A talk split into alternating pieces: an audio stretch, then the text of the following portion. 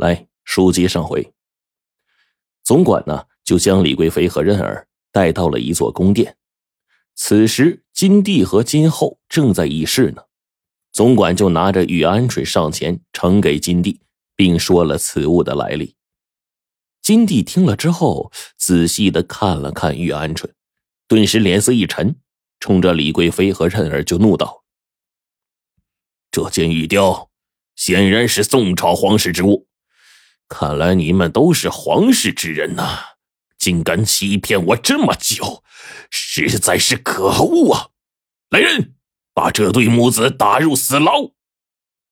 今后看着李贵妃，想到她跟自己身边多年，心有不忍，便对金帝说：“我看这宫女的模样，不像是出身富贵之人，会不会其中有什么误会呀？”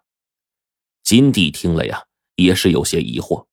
刚要发问，却见李贵妃看了任儿一眼，从容的说：“没错，我就是徽宗身边的妃子，李鹌鹑是皇上当年亲手赠予我们母子的。”李贵妃话音刚落，侍卫们就将她和任儿拖走了，押进了大牢。牢房里阴暗潮湿，还散发出阵阵的腐臭的味道。任儿刚走进去。突然觉得脚下像踩着什么东西，他低头一看，不由得惊叫起来。原来是一具白森森的骷髅。再凝神一看，牢中堆积着许多的白骨。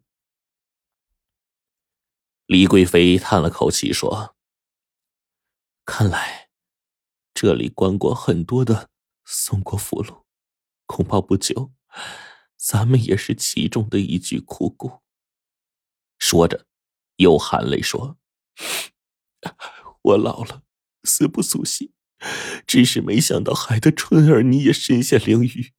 早知道这样，我便不与你相认了。”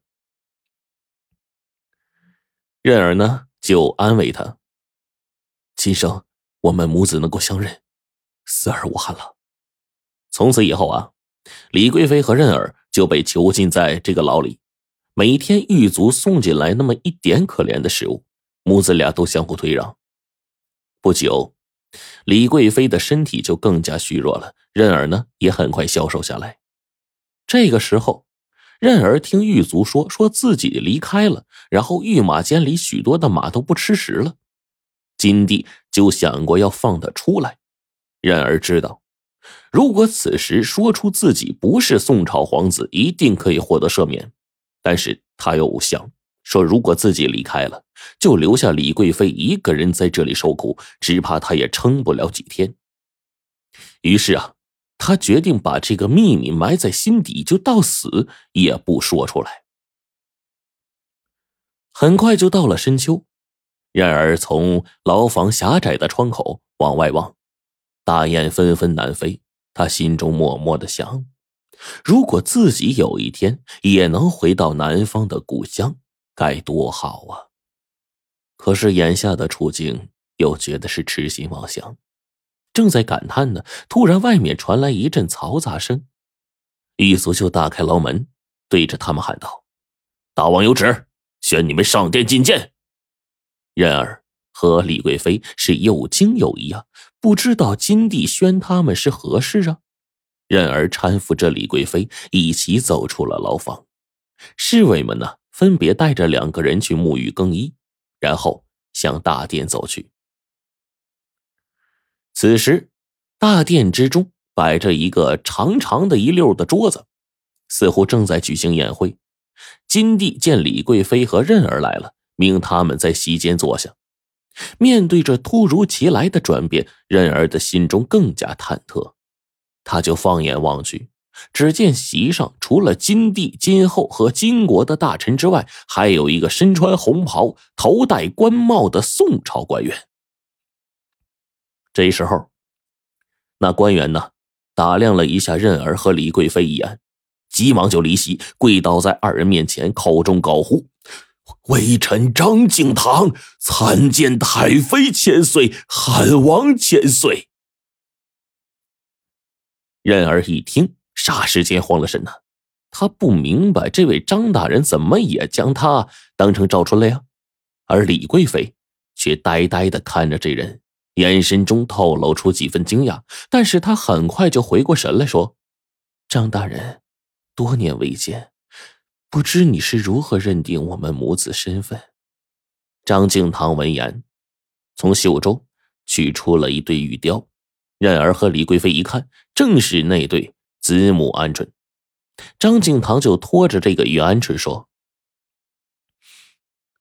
这是我朝皇室之物，当年先帝徽宗为庆贺十九子汉王诞生，于此汉王圣母李贵妃一份厚礼，正是微臣献策。”提议用比喻打造一对鹌鹑驼子，既表示骨肉相连，又寓意平安吉祥。刚才我从金帝手中看到此物，我想二位便是娘娘和王爷，果然不出所料。然而这才明白，原来呀，金帝把玉鹌鹑交给了张大人，张大人就认出此物来，这才。找到他和李贵妃，让二人上殿当面辨认。然而心想：嘿，这下事闹大了。如今这情势这么复杂，该如何说明事情的真相呢？这时候，李贵妃沉默了一会儿，说：“不知张大人此番来金国，所为何事啊？”张敬堂就微笑着说：“回禀娘娘，微臣是奉了皇上旨意，特来接驾回朝的。”任儿和李贵妃一听，不禁是又惊又喜啊！原来啊，经过几年的生息土质，南宋慢慢呈现出稳定的局面。从忙乱中安顿下来的宋高宗呢，就思念起当年被金兵掳去的亲人们，于是派大臣张敬堂来京谈判。愿以高额的财物赎回皇室宗金。贪婪的金帝对赎人的这个事儿很有兴趣。张敬堂一到金国，就开始盘点名单，发现当年数千的皇室宗亲，如今只剩不足百人，而高宗嫡亲的兄弟姐妹俱已全部死去。张敬堂心想：不知道圣上知道此事。会是何等的痛惜失望啊！就在张敬堂伤感之时，金帝把这玉鹌鹑拿出来，告诉他说：“狱里面还囚禁着两个皇室族人。”张敬堂看到这一鹌鹑是喜出望外呀，告诉金帝，这两个人就是徽宗的李贵妃和儿子汉王。金帝听到之后也是喜不自禁呐，如果徽宗的儿子还活在金国，嘿。那他就可以好好的利用一番了。于是忙把二人招来，奉为了座上宾。